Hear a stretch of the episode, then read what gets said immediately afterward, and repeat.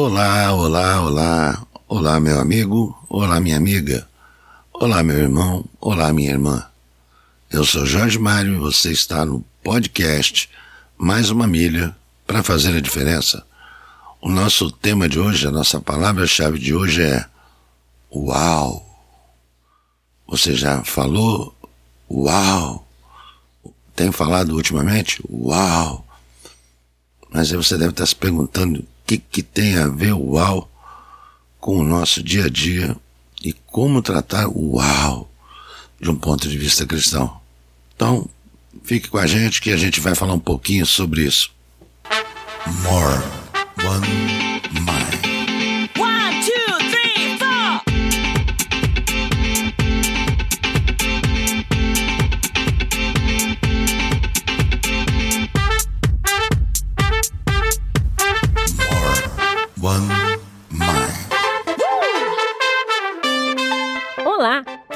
Você estar por aqui.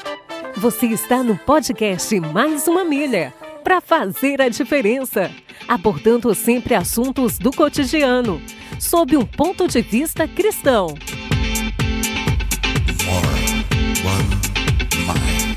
Apresentação: George Mário.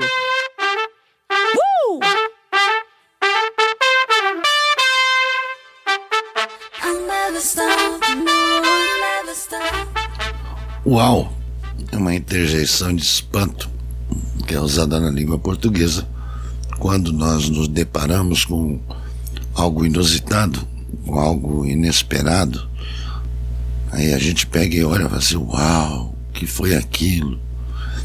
E esse uau tem sido vivido por mim nos últimos dias.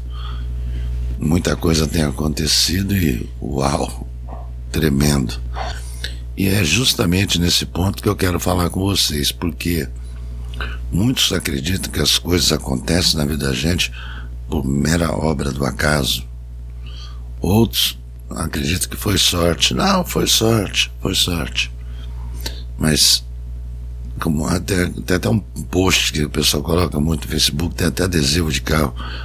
Nunca foi sorte, sempre foi Deus. E à medida que você vai desenvolvendo um relacionamento com Cristo, você vai aprendendo da palavra de Deus, você começa a perceber o agir de Deus na sua vida. Existem algumas coisas que são óbvias, mas tão óbvias, né? Elas devem ser sempre ditas, repetidas. Até porque diz que a fé vem pelo ouvir e ouvir e ouvir e ouvir e ouvir a palavra de Deus. Então, não há como você ser cristão se você não acreditar em Cristo, não acreditar em Jesus, não acreditar nos milagres que ele fez, não acreditar na sua obra redentora na cruz do Calvário, não acreditar na sua morte e ressurreição ao terceiro dia. Sem Cristo não há cristianismo. Também não há como você se dizer cristão se você não crer em Deus.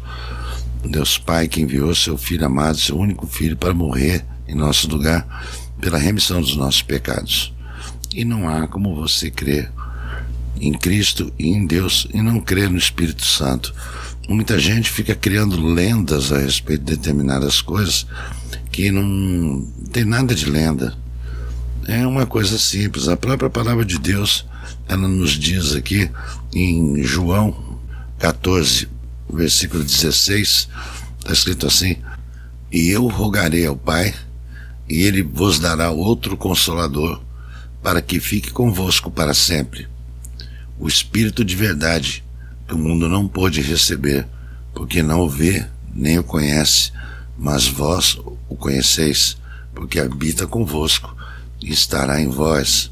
Depois, mais à frente, no versículo 26, Jesus diz assim: Mas aquele Consolador, o Espírito Santo, que o Pai enviará em meu nome, esse vos ensinará todas as coisas e vos fará lembrar de tudo quanto vos tenho dito. Deixo-vos a paz, a minha paz vos dou. Não vou lá dou como o mundo dá. Não se turbe o vosso coração, nem se atemorize. Está no livro de João, no capítulo 14, palavras do próprio Jesus. Não deixe de acessar nossos canais no Facebook, YouTube e no Instagram. Nosso site é www.maisumamilha.com.br e tem acesso a todos os nossos episódios em podpage.com barra mais uma milha. Também na carta de Paulo aos Romanos, no capítulo 8, onde ele fala ali a respeito da luta da carne com o espírito, né? Pois o que é nascido da carne é carne, o que é nascido do espírito é espírito. O que vive pela carne, pela carne morrerá, mas o que vive pelo espírito, este terá a vida eterna. E uma passagem aqui ele diz assim: Vocês, porém, não estão na carne, mas no espírito. Se de fato o espírito de Deus habita em vocês. E se alguém não tem o espírito de Cristo, esse tal não é dele.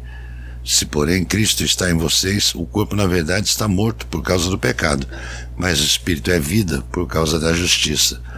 Se em vocês habita o espírito daquele que ressuscitou Jesus dentre os mortos, esse mesmo que ressuscitou Cristo dentre os mortos vivificará também o corpo mortal de vocês por meio do seu espírito que habita em vocês. Ainda na própria carta de Paulo aos Romanos, aqui no 8, nos versículos 15 e 16, diz assim: Porque vocês não receberam o espírito de escravidão para viverem outra vez atemorizados, mas receberam o espírito de adoção, por meio do qual clamamos: Abba, Pai. O próprio Espírito confirma ao nosso espírito que somos filhos de Deus. Então, é, Paulo deixa claro aqui de forma veemente, conclusiva, né, contundente, vamos dizer assim, as palavras a respeito do Espírito de Deus que habita naqueles que são filhos de Deus. E eu digo aqui com todas as palavras, porque também está escrito que se algo for acrescentado ou retirado dessas palavras, que seja considerado anátema, ou seja, que seja amaldiçoado, execrado. Porque o pessoal costuma falar, né, que texto fora de contexto só serve de pretexto para heresia. É mais ou menos por aí. No livro de Apocalipse, no capítulo 22, nos versículos 18 e 19, está escrito assim: Eu, a todo aquele que ouve as palavras da profecia deste livro, testifico. Se alguém lhes fizer qualquer acréscimo, Deus lhes acrescentará os flagelos escritos nesse livro. E se alguém tirar qualquer coisa das palavras do livro desta profecia, Deus tirará a sua parte da árvore da vida, da cidade santa e das coisas que estão escritas nesse livro. Então pense, você acredita em Deus, você acredita em Jesus, mas quando chega nessa parte do Espírito Santo você fica, hum, esse papo, né? Papo de crente, sabe como é que é, né? Você está excluindo palavras que estão na profecia. Você pode estar excluindo o seu nome do livro da vida ali. Tem que ter muito cuidado.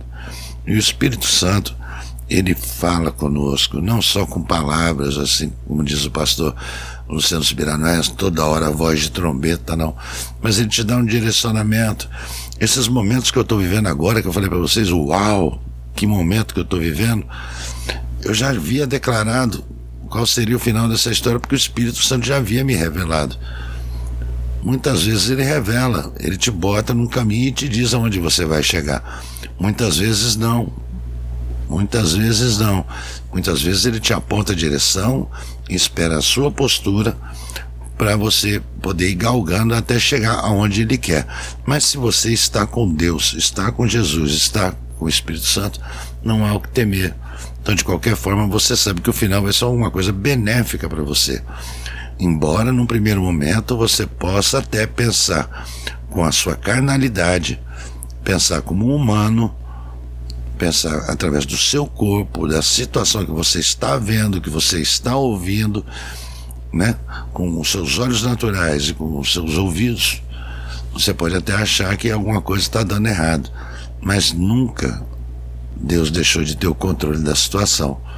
O que acontece é que quando você passa a ser herdeiro de alguma coisa, vamos, tentar aqui fazer uma analogia com uma herança normal aqui do, no nosso mundo, no nosso mundo civil aqui. Como é que funciona uma herança? Você tem uma tia velha que morreu na Groenlândia e ela deixou uma herança maravilhosa para você. Se você não for até a Groenlândia e não tomar posse do que é seu, você não pode dizer que você tem essa herança. Você pode ter até direito à herança, mas você não tomou posse da sua herança. É a mesma coisa, no livro da vida já está escrito seu nome. Deus já preparou tudo para você, do bom e do melhor. Temos garantias de que as coisas vão ser boas para aquele que o segue. E você fica esperando para tomar posse. E depois você reclama que a vida não está do jeito que você queria, que as coisas não acontecem. Ai meu Deus do céu, minha vida só anda para trás, eu não sei por que, que acontece isso. Sabe sim, você sabe por que, que acontece. Você tem que ter um posicionamento diante da palavra. Eu sempre falo aqui, canso de, é, não me canso de repetir, melhor dizendo, que você tem que desenvolver um relacionamento com Deus, um relacionamento com Cristo. Permitir que o Espírito Santo que habita dentro de você se manifeste. Só que o nome disso é conversão. Conversão. Para quem é habilitado, fica até mais fácil de explicar, né? Você está indo numa direção, você vai fazer uma conversão, ou seja, você vai para uma direção completamente diferente. Então, se você caminhou a vida inteira errado, achando que você era dono do seu destino, senhor do seu nariz, e agora você descobriu que não é, você tem que fazer uma conversão. Você tem que mudar a sua rota.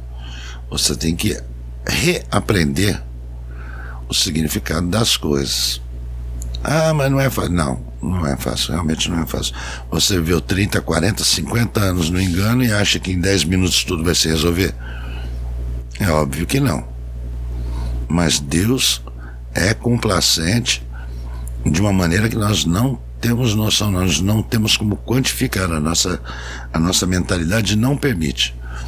Porque não é meritocracia, é pela graça. E a graça quem determina é Jesus.